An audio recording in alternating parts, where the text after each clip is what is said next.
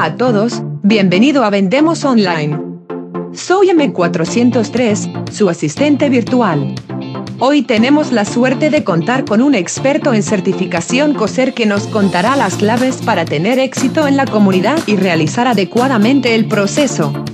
Os pedimos disculpas por el sonido y esperamos que entendáis las dificultades técnicas de la comunicación. Adelante Salvador, ¿quién es nuestro invitado de hoy? Bienvenidos, hola a todos, estamos aquí en Vendemos Online, un programa más. Hoy tenemos el placer de contar con Fernando Berlinski, que bueno, que se encarga del tema de las certificaciones kosher en la Federación de la Comunidad de Judía de Españoles en, aquí en España. ¿No es así, Fernando? Sí, correcto. ¿Qué tal? Pues bueno, en primer lugar eso, agradecerte que estés aquí para ayudarnos a aclarar muchos de los mitos que hay alrededor del tema kosher y poder acercar a los profesionales y empresas que bueno, que están interesados en poder acceder a, este mercado que desde luego eh, creo que es bastante interesante, no solo a nivel empresarial, sino incluso a nivel cultural. ¿no? Eh, cuéntanos un poco para aquellos que no tengan la oportunidad de conocerte, preséntate. Hola, pues mi nombre es Fernando Berlinski y digamos que llevo el tema de, las certificaciones kosher en, la Federación de Comunidades Judías de España. Básicamente, ¿de qué se trata? Es un poco rimbombante, pero básicamente es hablar con las empresas y comentarles un poco qué es la certificación kosher, saber cuáles son sus necesidades, porque claro, date cuenta que nos llaman a empresas una puede ser que tenga un distribuidor de Estados Unidos que le está pidiendo la certificación, otra simplemente porque ha oído por ahí que leído en el periódico, quiere saber. Entonces siempre es un poco ver la situación de cada empresa y si se puede dar el caso de acceder a la certificación, pues digamos, eh, ver qué tipo de sello sería el, el que mejor se adecua a su situación y un poco llevarles de la mano todo lo que es el proceso de la Claro, porque aquí el tema del kosher eh, es cierto que tiene una vinculación cultural muy grande y sobre todo pues el tema de, la religión, ¿no? Creo que es un precepto que, tiene bastante sentido ¿no? a la hora de analizar este tipo de certificaciones que, que van muy de la mano ¿no? de, de las reglas que se marcan. ¿Qué influencia y cómo definirías tú un poco esa relación cultural de cara a la certificación que, vosotros gestionáis y que al fin y al cabo se, se otorga ¿no? estos productos. Bueno, tienes que entender en primer lugar que lo básico es entender que se trata de una certificación alimentaria de origen religioso. Ya no son como ahora mismo las ISOs que se basan en una serie de pliegos y tal. Son realmente reglas que tienen más de 5.000 años. Entonces, claro, lo que es muy curioso es ver, y de ahí que, por ejemplo, tú me estés llamando, cómo se da la situación de que estas reglas que tienen pues tantos años, del año 2000 antes de Cristo, por ejemplo, para que te hagas una idea, cómo muchas de ellas se ajustan perfectamente a las, a las últimas tendencias alimentarias a nivel, a nivel del mundo. O sea, como te comentaré más adelante, verás que, por ejemplo, en Estados Unidos la mayoría de los consumidores de productos kosher no son judíos. Sí. Por ejemplo. Entonces, claro, eso digamos es la, un poquito la curiosidad. Eh, ¿Qué más comentarte? Pues claro, son, se basan en, reglas que aparecen en el Antiguo Testamento, en la Biblia. Entonces, claro, siempre, digamos, cada prohibición o cada regla tiene una pequeña intrahistoria detrás. Pero realmente eso, quien mejor lo explica es el rabino auditor, que el rabino auditor es un, la persona que tiene el conocimiento de todas las reglas, la aplicación y de hecho quienes llevan a cabo la, las certificaciones y las auditorías. Claro, ya hablaremos un poco más adelante del tema del papel que juegan los rabinos en todo este proceso de certificación, pero como una primera toma de contacto, algunos, digamos, algunas líneas rojas que ya debemos de marcar eh, para saber si nosotros, nuestro producto, nuestra empresa, pues puede ser eh, apta para considerar el tema de la certificación kosher. Porque bueno, lo primero también lo que comentabas es el tema de que no sea solo una cuestión de moda, ¿no? Sino que esté integrado un poco dentro de una cierta coherencia estratégica. Pero en cuanto a productos y demás, digamos, esas líneas rojas que podamos marcar. Vale, eh, quiero que entiendas una cosa. Eh, no es porque quiera sonar estricto algo, pero muchas veces las empresas cuando nos contactan, ellos hacen énfasis en el producto que quieren certificar. Pero para que entiendas el ámbito de la certificación, es tanto el producto que tú certificas como el resto lo que hay en tu planta que no certifica. ¿A qué me refiero el resto? Todo lo que hay el resto que pueda entrar en contacto con ese producto kosher. Si entra en contacto con ello, anula totalmente su condición. Te puedo decir desde ejemplos, por ejemplo, una línea, por ejemplo, que tenga algo de horneado, pues habitualmente en España se utiliza la manteca de cerdo como antiadherente. Lógicamente, eso. O, por ejemplo, ¿qué decirte? Una, una empresa que hace chocolatina y tiene varios colores. ¿Qué sucede? Que uno de los colorantes para el rojo es la cochinilla, que es el colorante más utilizado para ese tono de color. Pues lógicamente, pues eso, pues una cosa que está totalmente prohibida. Líneas rojas, para que nos entendamos. En primer lugar, todos los insectos están prohibidos. ¿Qué más decirte? Cuando hablamos de, de animales, pues básicamente la carne permitida es de los mamíferos, según lo que viene en la, en la Antiguo Testamento, la Torá, perdón, rumiantes de pezuña Quiere decir que son cosas. La oveja, la cabra, eh, la vaca, el pollo, etc. Para que te hagas una idea. Entonces todo lo que no venga, todos los productos cárnicos que no vengan de estos Con pezuña pues, hendida, ¿no? pero, eso es por poner un ejemplo. Claro, que como esto hay, hay, hay bastantes más. ¿Qué más comentarte también? No solo eso, no solo hablamos de, de qué productos pueden estar o qué ingredientes pueden eh, estar prohibidos, etcétera, sino también de las mezclas. ¿A qué me refiero? Lo, digamos, la ley más conocida quizás del, de la Kashrut, uh es una palabra que quiere decir el conjunto de leyes que rigen el curso, para que nos hagamos Vale, básicamente es pues que no se puede mezclar en un producto el, un ingrediente de origen lácteo y carne. O sea, no pueden coincidir.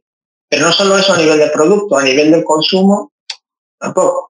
Eso te iba a comentar, ¿no? Porque incluso, no sé si es todo de oídas o también dependerá un poco de las ramas, que ya hablaremos un poco, pero teníamos entendido que eh, incluso hay cocinas que tienen separación de vajillas y demás a la hora de, la preparación. Claro, porque tienes que entender, eh, bueno, según viene en la Torah, para que te hagas un poquito una idea, la leche o los productos lácteos hacen referencia a la vida. Claro. Mientras que todo carne y sangre es claramente la, muerte. Claro. Entonces, digamos, si lo consumes a la vez, pues digamos que te producen un poco a nivel espiritual. Sí, sí. Un poco un, un desbarate. Pero bueno, pues eso es claro lo que te digo. Y, no solo es evitar las contaminaciones cruzadas, porque es que lo que te digo, eh, cualquier un miligramo de presencia cárnica en este producto lácteo lo haría no kosher. No solo eso, es que es la, lo que es la preparación también de la maquinaria, como tú has dicho, pues si tú tienes una línea de producción y, anteriormente ha habido un producto de origen cárnico, pues habrá que hacer una limpieza una preparación de esta maquinaria para luego posteriormente trabajar un producto lácteo. Un ejemplo de esto muy claro, la elaboración de quesos. La elaboración de quesos, para hacer el queso kosher, se sustituye el, estómago de la vaca por cuajo microbiano. El estómago de la vaca se utiliza en la elaboración de quesos para la fermentación de la luz. Entonces, si, hay un quesero que, por ejemplo, está haciendo queso kosher, pues claro, ¿cómo haces tú para, de una manera u otra, esa maquinaria donde puede haber estado el cuajo el, estómago de la vaca junto con la leche, y luego que se hace una producción cosa tendrá que eh, someterse a una limpieza y una preparación exhaustiva de esta manera. Por ejemplo, para idea. Claro. No, y había, habíamos hablado de lo, de lo, del consumo en animales, pero en, en animales, perdón, terrestres, ¿no? Pero en el tema de acuáticos, aquí es que mm, aquí también hay muchas dudas entre, entre parte de la comunidad por el tema de, eh, bueno, creo que más o menos todos tienen claro que el tema de las gambas, langostas y todos estos crustáceos un poco así, eh, evidentemente están prohibidos. Pero a nivel de, pescados y demás, ¿aquí habría algún problema? O? Claro, bueno, la forma más rápida y, fácil de recordarlo es, mira, todo lo que no sea un pescado que tiene aletas y escamas, está prohibido. Vale. Todo prohibido. O sea, solo puedes consumir lo que tenga aletas de escamas. Y hay que, por ejemplo, el salmón, el bacalao, la merluza, la lubina, pero por ejemplo el rape, o sea, pues incluso se puede dar el caso de que hay familias del atún que a lo mejor no cumplen las dos, las dos condiciones y puede haber familias de atún pues eso que no sean ¿Y hay que sucede? Pues todo lo que no es eso no es cosa, está prohibido. Moluscos, marisco, etcétera. Y, y volviendo al punto que te comenté anteriormente, cuando te hablaba, por ejemplo, de Estados Unidos, de grupos de población que consumen productos cosas ser judíos, si tú eres un...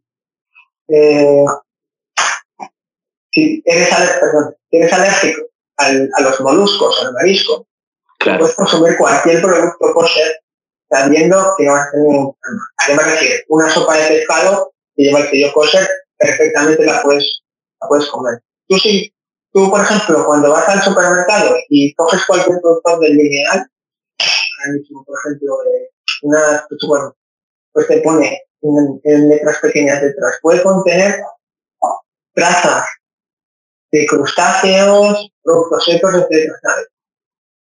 ¿Qué tiene que ver un crustáceo con una sopa de pollo? Pues claro, cuando consumes el producto kosher sabes que está digamos, totalmente prohibido, que es el 0,00 de, de presencia de sus ingredientes. Claro, aquí es muy curioso. Sí. Perdona. Si quieres mirarlo luego en YouTube, había una...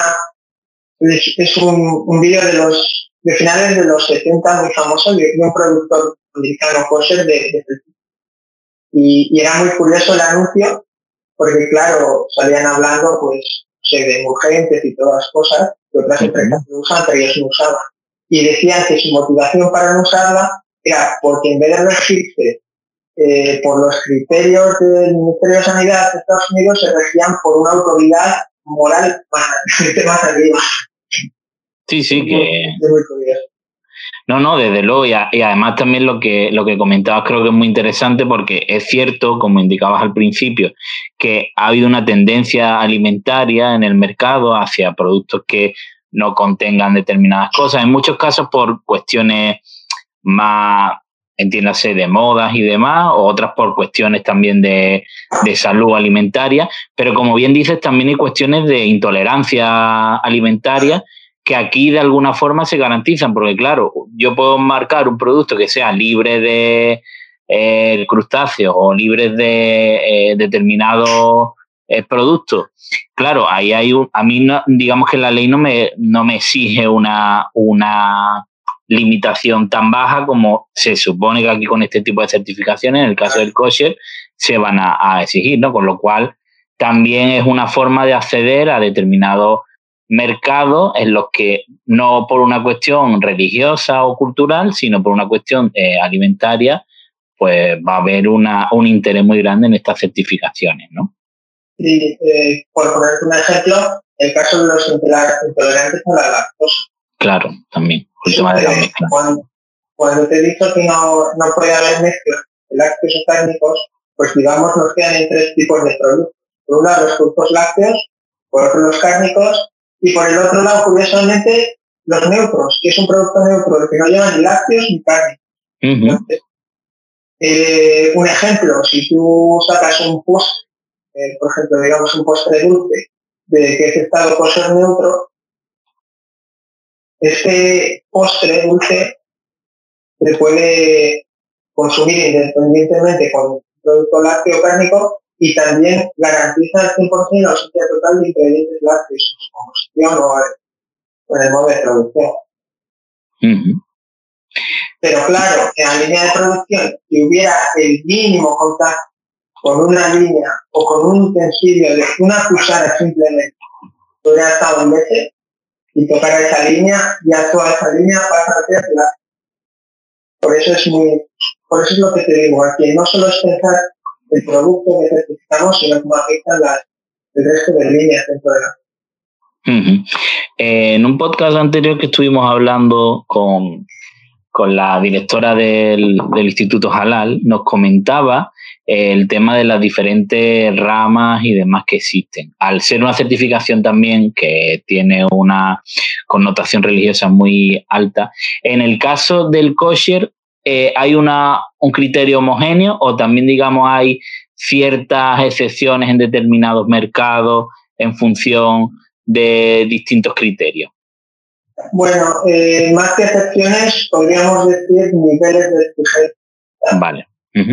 Porque claro, eh, podemos hablar de un público que consume productos cosas por motivos religiosos a otro público por motivos religiosos, incluso puede haber un público, digamos, eh, ortodoxo, que incluso pues necesita una garantía, pues claro, eso es eso también se puede dar el caso, pero esos son casos más puntuales. Un ejemplo, pues un ejemplo, si tú tienes una empresa, por ejemplo, de caramelos y tu distribuidor está en Brooklyn y te lo está pidiendo la certificación para la zona de Brooklyn, pues a lo mejor te pedirá, por ejemplo, pues que sea un sello, digamos, superior, y un caramelo que sea conocido por la comunidad. Eso puede pasar a veces. Y hay que ceder, pues, aunque a nivel mundial hay multitud de sellos cosas, claro, siempre es muy importante hablar con la empresa para que el mercado quiere, quiere vender, para ver que ellos se ajustan mejor sus Claro, y, lo que hablamos siempre, ¿no? Hay que adaptarse un poco también a las exigencias de, cada consumidor porque no, no, son siempre las mismas. En cuanto al tema de la matanza y demás, eh, que aquí también guarda un poco de similitudes en ese sentido, que también hay un procedimiento bastante estricto y demás. Eh, hablábamos también antes del tema del papel que juega el rabino. Eh, en este proceso, mm, durante eh, lo que sería la, matanza del, producto, en caso de que sean animales vivos y demás, ¿cómo se realiza ese procedimiento?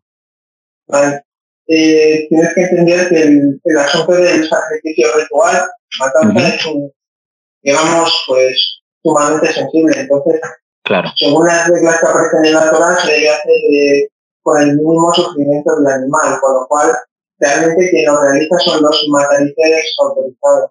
O sea, los, unos matarices con mucha experiencia pueden matar y con su ayudante. Entonces, claro, yo es que no entiendo mucho de eso. Digamos, no, está, claro. Y además hay, hay cierto tecnicismo alto, ¿no? Entiendo, en eso, ¿verdad? No lo hace cualquiera.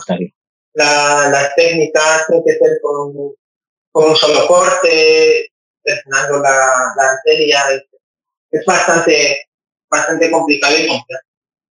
Claro, pero también lo que te decía Fernando, que es muy interesante porque eh, creo que eh, la deriva un poco sobre todo de la conciencia en el mercado en cuanto al trato de animales y demás, creo que al final ha transformado un poco otros tipos de mercados que no eran ni kosher, ni por ejemplo halal, ni nada, eh, hacia el tema de, lo que es la, el sacrificio del animal, que al final no deja de ser algo de humanizar también un poco el producto, ¿no? De que de que esa muerte se haga con el, con el mínimo sufrimiento, que bueno, de alguna forma creo que es algo también positivo, ¿no? Con independencia de, de, la, de la cultura y la creencia que, que tenga cada uno. Claro. Lo que, si quieres, lo que es una curiosidad es que, por ejemplo, de la según el sacrificio, digamos, a nivel estándar, Sí. Porque claro, dentro de lo, que es el kosher, todo lo que es la sangre y vena está, como, está prohibido. Entonces, generalmente los sacrificios, la parte delantera de la red es la, es la parte kosher, mientras la parte trasera no es kosher. digamos hasta la, de, la red hasta la décima costilla, ya la parte kosher y la, los cuartos traseros no serían que serían, digamos, de maratadero, por ejemplo, en España, pues se dedicarían al, al mercado ¿Por qué? Porque la suma dificultad en la, en la limpieza de estas, de Claro, claro, bueno, desde luego es un, es un, dato curioso a tener en cuenta que supongo que influiría bastante ¿no? en lo que sería la logística interna de, de un de un matadero, ¿no? En cuanto al tema de los utensilios, sí. Sí, bueno, a nivel de mataderos, claro, lógicamente debe tener unas instalaciones que, claro. que permitan, por un lado, todo el tratamiento, porque luego, claro, después de este principio la carne se pone en agua y luego en sal, pues para necesitar toda la sangre, lógicamente, etcétera. Entonces, tiene que haber un sistema pues, de diferenciación y que no haya contaminaciones claro, todo lo que se pues, pero Fernando, entiendes que teniendo una línea, una línea blanca, ¿no? Que se suele llamar, teniendo habilitado un espacio, una línea totalmente independiente, más, ¿sería compatible con una empresa que gestione otros productos? O como ya hemos dicho, si va a gestionar otros productos que no guarden esa coherencia con, la cultura kosher, va a ser complicado que se pueda certificar. Bueno, o sea, sería compatible en varios niveles. El primer nivel que tienes que entender que serían solo eh, eh, sobre lotes de producción. O sea, no es que es una cosa continua. sí, no sería a nivel de empresa, claro.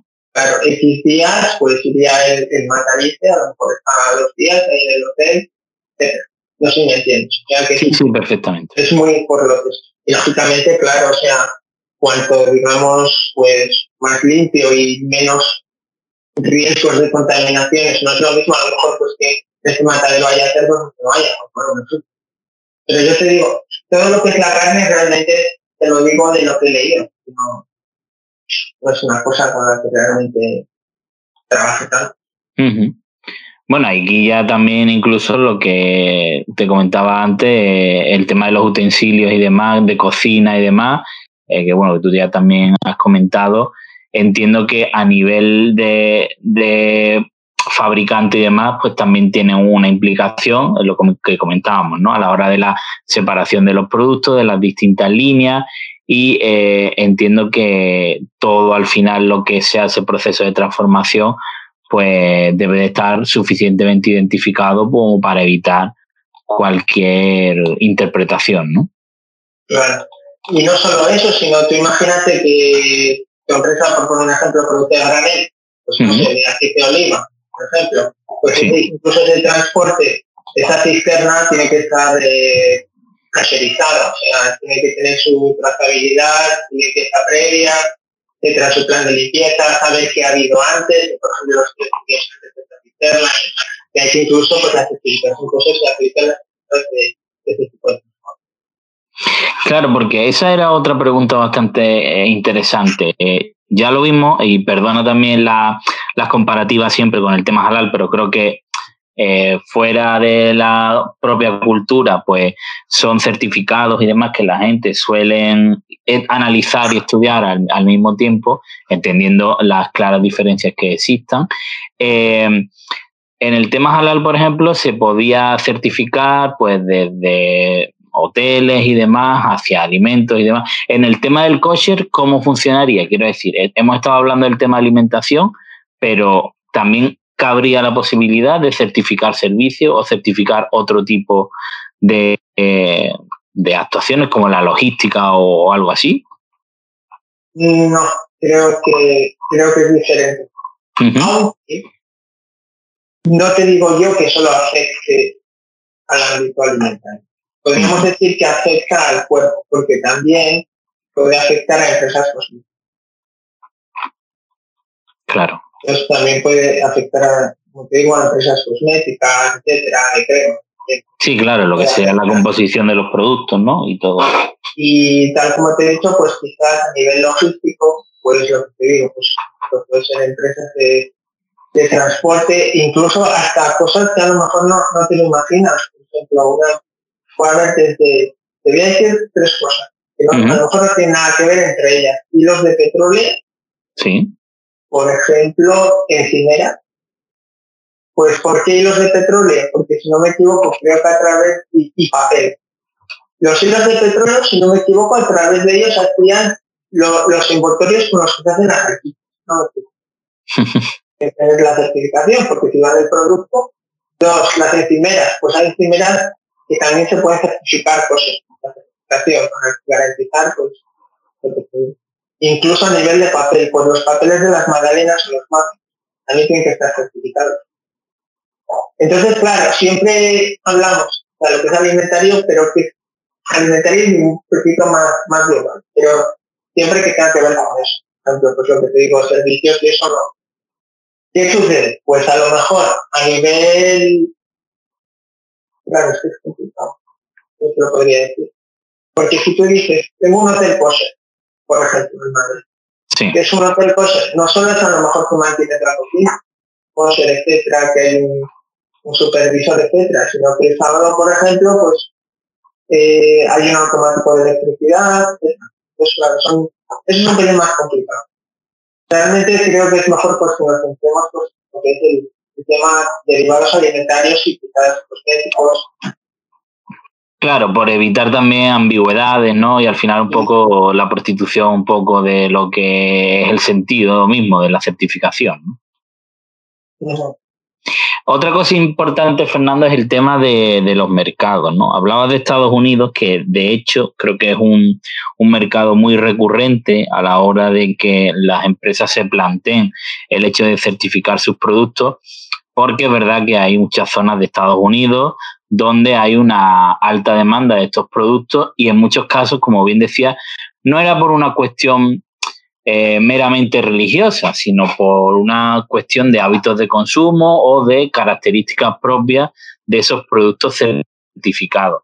En tu opinión, me gustaría que hicieras una valoración del mercado de Estados Unidos de cara al tema kosher y también te preguntaré luego por otros mercados que entiendas que son muy interesantes en, el, en el tema kosher. Vale, respecto a Estados Unidos, y bueno, en gran manera, en gran medida otros mercados, las empresas, digamos, que abordan la certificación COSER como un factor de diferenciación. Un factor de diferenciación pues, que te permite una entrada al mercado mejor. Una, es, el COSER también se percibe como un, sinónimo de calidad, calidad tanto en el proceso productivo, etcétera, y un factor de confianza. Debido a las estrictas reglas y leyes que, gobiernan la producción, etcétera, pues los consumidores en estos países y perciben estos productos como de mayor valor. Incluso pues, con una disposición pues, superior a nivel, a nivel económico. Entonces, claro, eh, te puedo decir muchas empresas españolas porque que incluso a nivel proactivo, en su, en su plan de internacionalización, pues tienen, por ejemplo, la entrada de Estados Unidos, pues como parte de su marketing news, una herramienta de pool, pues abordan lo que es la certificación y en este caso, por ejemplo, pues entraría como certificados para eso a nivel de lineal y de cara a los distribuidores, etcétera, pues ya está dando un plus respecto a otro producto que a lo mejor no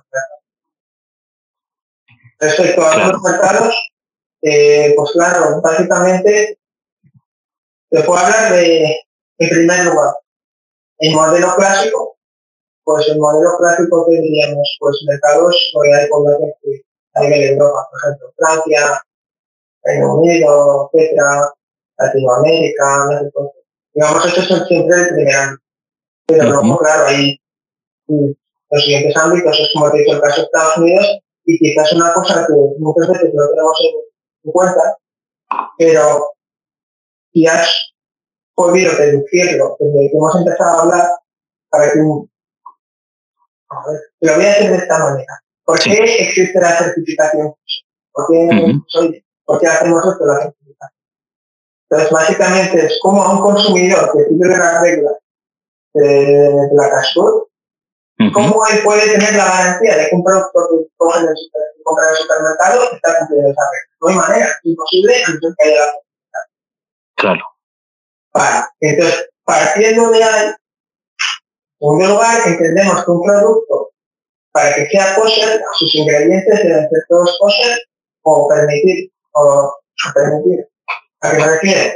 Una empresa que hace ingredientes de producción industrial intermedios, eh, desde algún tipo de colorante, aromas, e incluso chocolate, puede tener muchas veces solicitudes para que el producto sea cosa de países donde tú no lo, no, no lo pensarías. Pues, por, ejemplo, Argelia de un productor de un producto en Argelia que está determinado pues claro, hizo productos cosas, pues para mantener estas cosas necesita que esa materia prima también tenga certificado. ya hay que hay un, mercado bastante amplio a nivel de tener y a veces de productos que a una platina.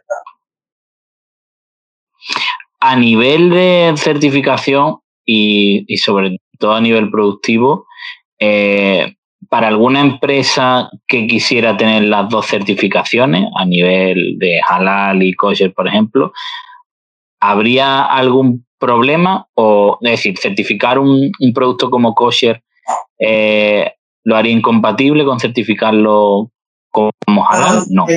No, yo no veo ninguna incompatibilidad, pero también se me encuentra que son dos certificaciones independientes. Claro, claro, no, por eso lo digo. En los dos casos, digamos, tendrás que cumplir las reglas que dice cada una. No es decir, por ejemplo, ah, mira, porque ya tengo esto, pues lo otro ya va a incluir. Claro. No hay ningún, ningún tipo de problema siempre que se cumplan las reglas de ambos casos. Claro, lo digo porque es verdad que siempre, pues lo mismo, ¿no? Desde fuera, igual, eh, las empresas, pues lo interpretan como una oportunidad de impactar en determinados mercados y no sé hasta qué punto mm, puede crear cierta incoherencia ¿no? en, el, mensaje o al revés, o, puede interpretarse como, como una empresa muy adaptada hacia, hacia las exigencias de, al final de, de la globalidad, ¿no? Claro, yo mira, yo por ejemplo, pues imagínate que hay un productor que hace un producto. Y a lo mejor parte de ese producto pues lleva alcohol. Entonces a lo mejor a nivel de coser no hay problema, pero a nivel jalarse hay problema, por poner un ejemplo. Claro. Pero hay que entender siempre, pues eso, cumplir las, digamos, entender las, por las reglas de cada Claro, que son, son reglas marcadas desde de, distintos puntos de vista y, que, no son las mismas exigencias. Eh, cuando hablabas del mercado de Estados Unidos, por profundizar un poco, eh, se tiene por lo menos la, idea desde, desde Europa que muchos de esos de grandes consumidores de kosher no tienen una participación activa en, cuanto a la religiosidad y, demás. Hablo ya más de cara del tema de lo que sería la promoción y demás de estos productos. Eh, desde tu perspectiva, ¿eh? esto es también opinión personal, eh, ¿qué importancia crees que tiene el dar un carácter cultural o religioso a ese tema de la promoción para aquellas empresas que quieran, además de certificar ese producto, pues poder penetrar en, en, estos consumidores que tienen interés en el tema kosher. Bueno, en este caso es muy fácil de decirlo porque estamos hablando de España. España es un país que tiene una historia pues muy rica. Vive de un legado eh, judío y árabe, por ejemplo, pues un legado muy rico. Entonces, claro, desde ese lado, pues es muy, de hecho, pues, eso no era la palabra comparar, pues entonces, digamos, desde ese lado, pues todo lo que sea aceite de oliva, de comparar, etcétera, pues dando un intangible muy grande. Siempre teniendo en cuenta que a ese tipo de consumidor, Claro, claro. Pero con ese, tipo de intangibles, claro, eso pues, no se puede competir.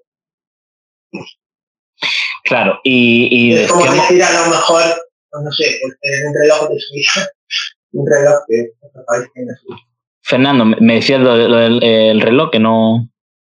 Ah, sí, perdón. No, que de este tipo lo que te decía es intangible, vamos. Claro. Por la rica historia de España, pues no es lo mismo, por ejemplo, pues a lo mejor decir eh, un aceite de oliva de España sí. de otro país, como decir un reloj que es en Suiza. Claro, claro. No, no, está claro, totalmente. Y decíamos, me decías también que Latinoamérica es un, mercado interesante. ¿Algún país que tú pudieras destacar? No sé si me ocurre Argentina, pero no sé si crees que hay otro mercado. Sí, lo que estamos hablando, pues, de, digamos, de este tipo de, mercados de consumo donde lo asociamos con población, población judía, pues, lógicamente, eh, pues, en, Latinoamérica, Argentina, Uruguay, Brasil, México. Y también, lógicamente, Israel. Claro. El 95-96% de los productos en los lineales tienen la presentación y que está una semana, seis días, cinco o seis días de, Puerto de Valencia. contenedor, 5 horas de avión, 5 días el contenedor, con lo cual desde España pues digamos no, están, no estamos Claro, eh, ahí va también con el tema de Israel, que mm, lo había guardado un poco para el final, porque volvemos a lo mismo, un poco los estereotipos, los prejuicios y demás. Eh, a veces cierto antisemitismo, ¿no? Que hay a veces.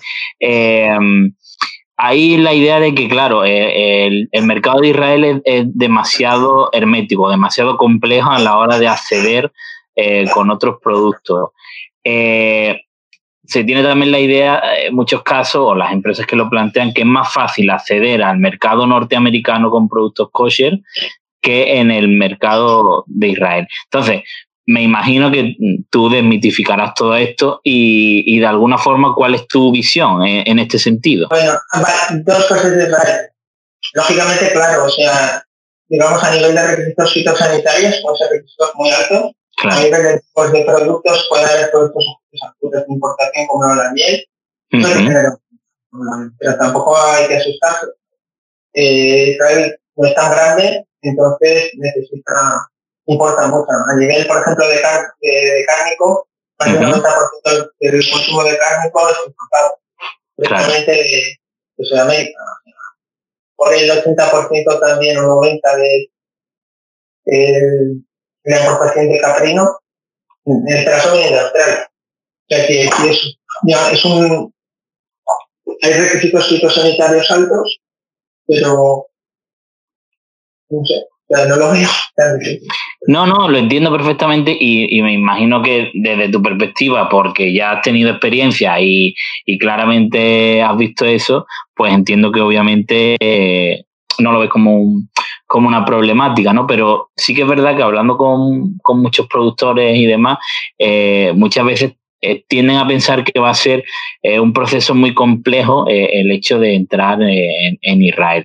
Pero bueno, también es cierto lo que dicen, ¿no? Creo que un poco también las exigencias a nivel fitosanitario, que lógicamente hay en muchos países fuera de la Unión Europea, también es muy complicado, por ejemplo, eh, introducir determinados productos en Estados Unidos y no hace falta que sea por temas de kosher, ¿no? Sino pienso, por ejemplo, en el tema de las patas de jamón y demás, es un, un producto complejo con independencia de que, o sea, porque aquí desde luego no se podría certificar ni con halal ni con kosher, porque al ser cerdo, pero es un producto que que ya requiere de una transformación, locheado y demás, o, bueno, otros productos que, ya presentan la cabeza, ¿no? En fin, que este tipo de transformaciones fuera de España, ¿no? Y fuera de Europa también, pues tienen su complejidad propia que no la marca ninguna certificación religiosa.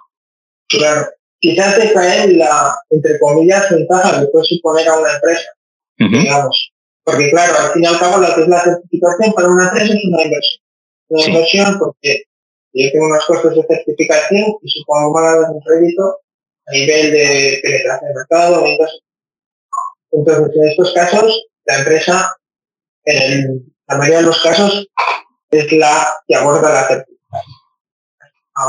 certificación. Ah, Sin embargo, en Israel se da mucho el caso de que hay muchos distribuidores importadores israelíes que están buscando productos en Europa y en España. Entonces, con este tipo de empresas lo que hacen es a lo mejor negociar una serie de, de partidas o pedidos y ellos mandan a, los rabinos auditores de Eso en este caso para la empresa pues no tiene, prácticamente no tiene costo. Claro. Y el propio distribuidor tendría su rabino auditar. Pero claro, esta producción solo es para este distribuidor. Entonces, claro, muchas veces nos contactan empresas que en tres años tenemos un distribuidor para nos mandan Perfecto, contentos. Ustedes, mira, que me han llamado de Francia han llamado de Inglaterra, Nueva York, que quieren también. Ah, entonces ya, ahora ya yo tengo cargo de Claro. Pasa mucho. Como primera toma de contacto, pues a nivel de empresa, pues no, te digo, no tienen. No. no, incluso lo que comentas es que es mucho más frecuente de lo que se pueda pensar, ¿no? De que haya interés desde, desde Israel, ¿no? Hacia Europa, hacia, hacia contestar algunos productos. Fernando, un poco el, proceso que tendría que hacer una empresa eh, para certificarse eh, con vosotros. Bueno, a nivel de, de, kosher, y un poco por encima. Ya entiendo que cada caso es un mundo, pero más o menos el orden de una inversión que tuvieran que tener en cuenta para realizar todo este procedimiento. Vale, eh, pues por ponerte un ejemplo, eh, imagínate, es que claro, podemos ir desde un enfoque realmente proactivo, en el que no tenemos clientes, queremos entrar en un país y queremos ir a, apostar por la certificación, como una empresa, una, hay una empresa de tu ciudad con bastante solera que sí. en 2016, 2017, la uh y siguen todavía con ella como herramienta para entrar en los Estados Unidos. Lo que pasa es que no se puede decir marcas. Sí, se pueden decir sin problema, sin problema. O lo puedes googlear tú si quieres. ¿Estás conectado? sí. Bueno, sin problema. Como tú quieras. el podcast. Mira, es que me suena que lo leí en el, creo que la vez de, de El de las tortas de Inés Rosales, ¿no? Correcto. en este caso, ellos no tenían, según puedes leer en el artículo, ellos, digamos, pensaron que de cara a entrar al mercado estadounidense, pues era una buena herramienta diferenciación candidatar a la certificación para que entrar, digamos, no, además el, tema de Inés Rosales es, curioso porque ellos han hecho transformaciones de sus productos después de haber accedido a determinados mercados por exigencias propias que tenía. Pienso en, en tortas de sabores y demás, o sea que desde luego eh, tiene mucho sentido con la, con la estrategia que han, que han ido llevando ¿no? a lo largo de este tiempo. Y, me, y te decía, Fernando, te preguntaba por el proceso que tendría que ah, seguir una empresa. ¿Pensemos en la torta o pensemos en, en cualquier otra? Bueno, eh, empresa de aceite este o no, en este caso te decía para diferenciar un poco de una empresa que ya tiene un contacto con un distribuidor le oye, claro. la certificación porque tengo un distribuidor que me está haciendo. ¿Cómo se hace? A una empresa como en este caso, tiene Rosales, que quería la certificación para Estados Unidos. Pero bueno, optaré, si quieres, lo primero es lo más fácil. Es decir, caso, oye, me están pidiendo la certificación. Pues básicamente puedes hablar un poco con la empresa para entender por sus necesidades, qué es lo que tú produces, para qué mercado o mercados. Y una vez entender un poco cómo tienen organizada la actividad de la planta, porque no es lo mismo, por ejemplo, dos empresas sevillanas, oye, mira, que queremos enviar aceitunas de planta. Una tiene las las aceitunas y es que la otra en la planta tiene con anchoa, con jamón, pues lógicamente una otra y Y también entender, sobre todo muy importante, para qué mercado, mercados que hacer y esto es muy importante porque el costo de las certificaciones puede variar ya, y de manera bastante sustancial. ¿Esto a qué me refiero? No es lo mismo certificarse como sello europeo, por ejemplo, y como sello norteamericano. Los sellos norteamericanos, por tradición quizás, son los sellos con mayor presencia a nivel mundial y mayor. Lógicamente, su horquilla, la horquilla de precios es superior a la de los sellos.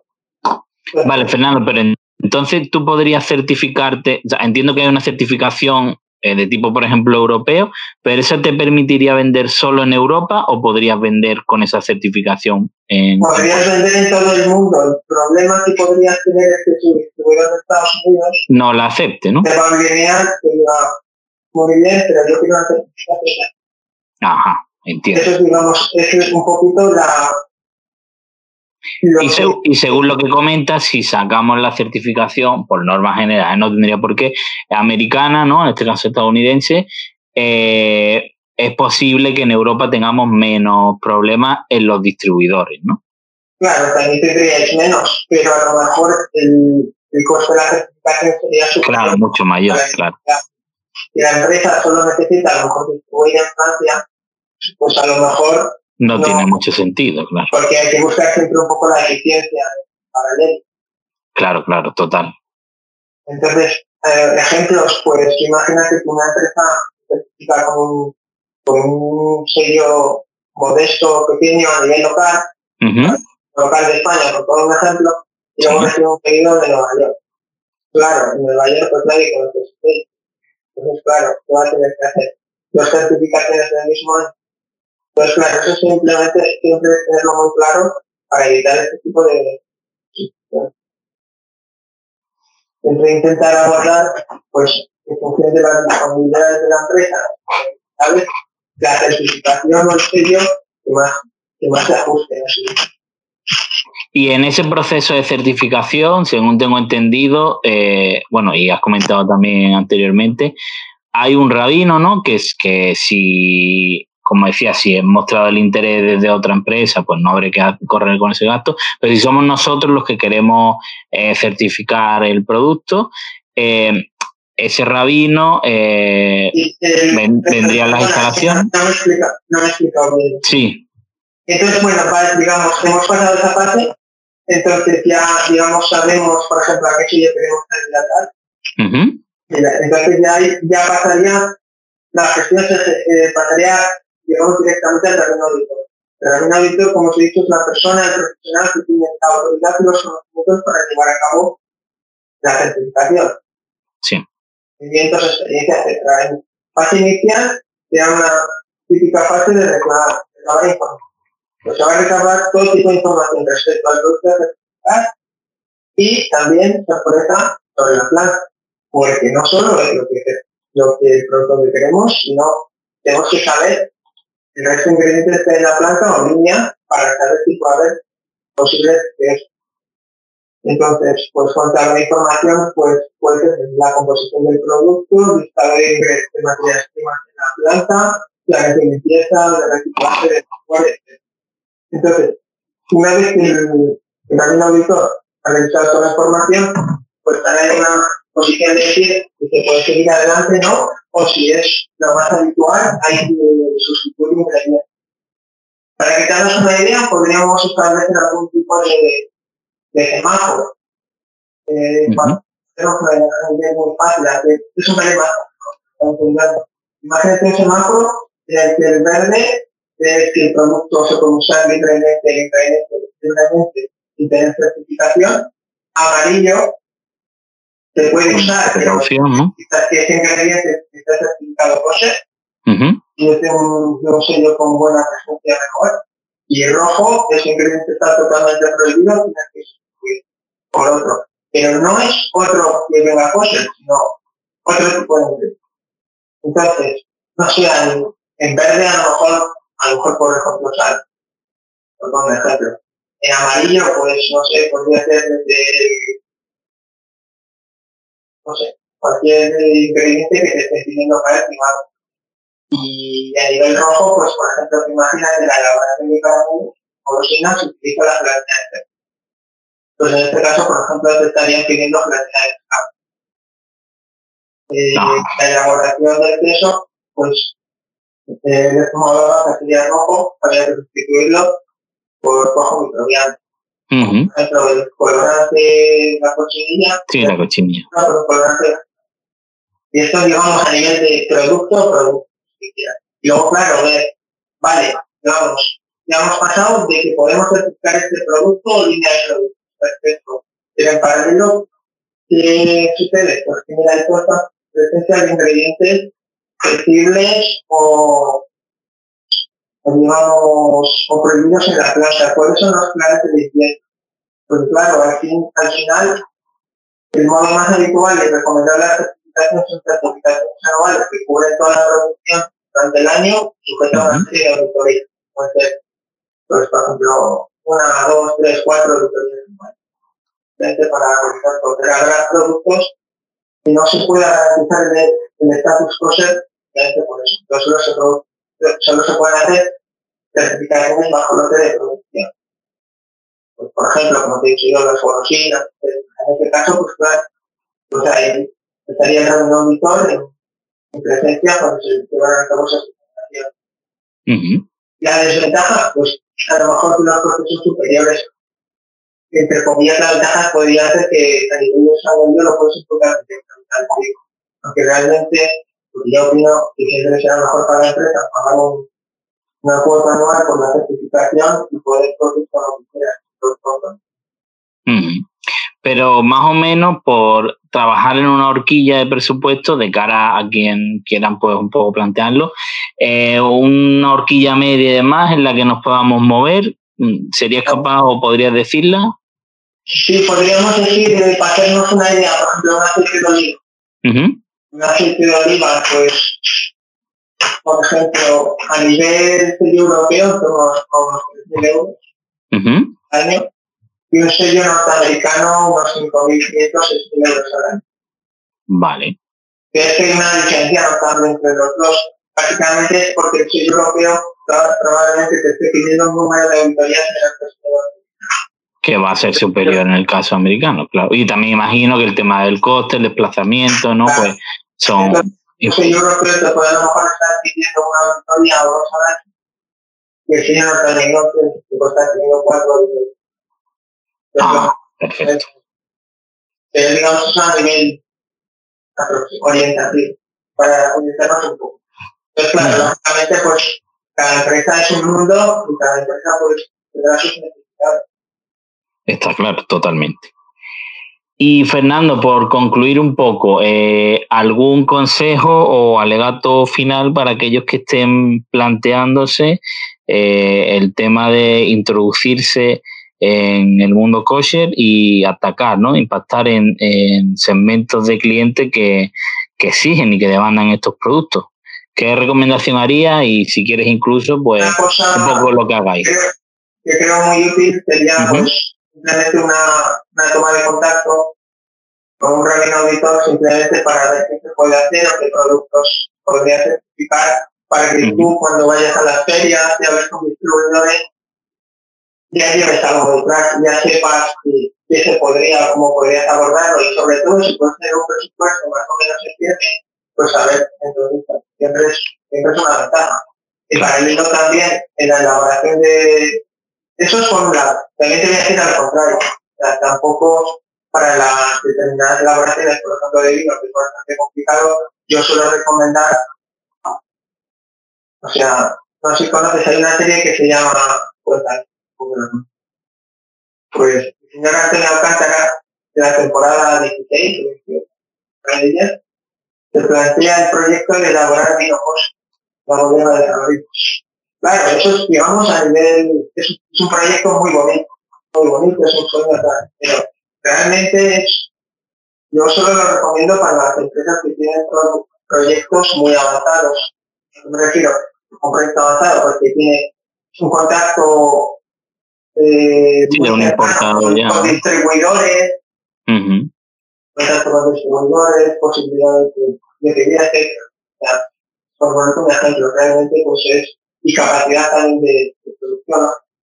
Entonces, por un lado, está muy bien todo el tipo de informarse antes para saber las posibilidades que podrías tener y los mercados que podrías entrar, entonces sería más fácil.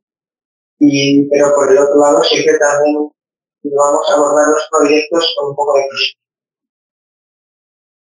Porque, por ejemplo, eh, imagínate que eres un pequeño productor de aceite de oliva Colombia. Y elaboras un aceite de oliva, igual, increíble. Pero realmente solo tienes tres hectáreas. Claro. Haces un acto de pues que a lo mejor Claro, o sea, no quieres posicionar ese aceite de oliva en en, Nueva York, por ejemplo, pues no, sé, no tienes la capacidad de solicitar. Sí, va a hacer la inversión de la certificación. O estás posicionando las botellas a 30 dólares. Siempre, claro, son proyectos pues, que hay que, abordar pues, con, en cuenta todos. Sí, que hay que tener claro desde luego cuál es nuestra estrategia de venta y lo que dicen, ¿no? Si se puede satisfacer un mercado y sobre todo si vamos a aplicar una estrategia de precio pues determinada, pues que vaya también a, cubrir, ¿no? Y se vaya a alinear con esa exigencia. Pero siempre también en el primer, teniendo en cuenta el primer aspecto de que imagínate que hay un, un importador que está buscando un tipo de producto o un ingrediente cosa, sobre todo eso sucede mucho a nivel industrial cuando se buscan ingredientes. Y vale, se llama así, mira, yo es que no tengo cosas, no pasa nada, voy a ver el otro. Ah, el otro sí tiene la Es una cosa también que tenerla en cuenta por si alguna vez te pasa que te llamen decir, vale, eh, sí, es, factible, no estoy certificado, pero es factible y habla con un auditor y es factible que en tres meses podríamos hacer la Entonces, si tú esa información ya la tienes, pues estás en una posición, una posición mejor. Totalmente. Pues nada, Fernando, lo dicho, muchísimas gracias por tu ayuda y por tus consejos. No sé si quieres dejar alguna referencia referente al tema de la Federación de Comunidades Judías. Eh, eh, si queréis más información, en, podéis poner, déjame que mire, supongo con certificación cosas en España. Bueno, vale puedes poner eh, certificación COSER en España o uh -huh. de datos, te saldría la web del departamento y ahí ya pues eh, contactarías conmigo y ya, ya se podrían detalles. Perfecto, pues lo dicho Fernando, de todas maneras dejaremos tu referencia eh, o el de tu página, lo que, lo que consideres más oportuno. Y nada, eh, un placer y lo dicho, gracias por también demitificar un poco todos esos prejuicios que tenemos alrededor del tema kosher y nada, eh, sobre todo ese aliento que das un poco a, conocer más y, analizar pues todas esas ventajas que, que se unen ¿no? al tema de la certificación. Pues muchísimas gracias. Pues un placer, un saludo Fernando, chao.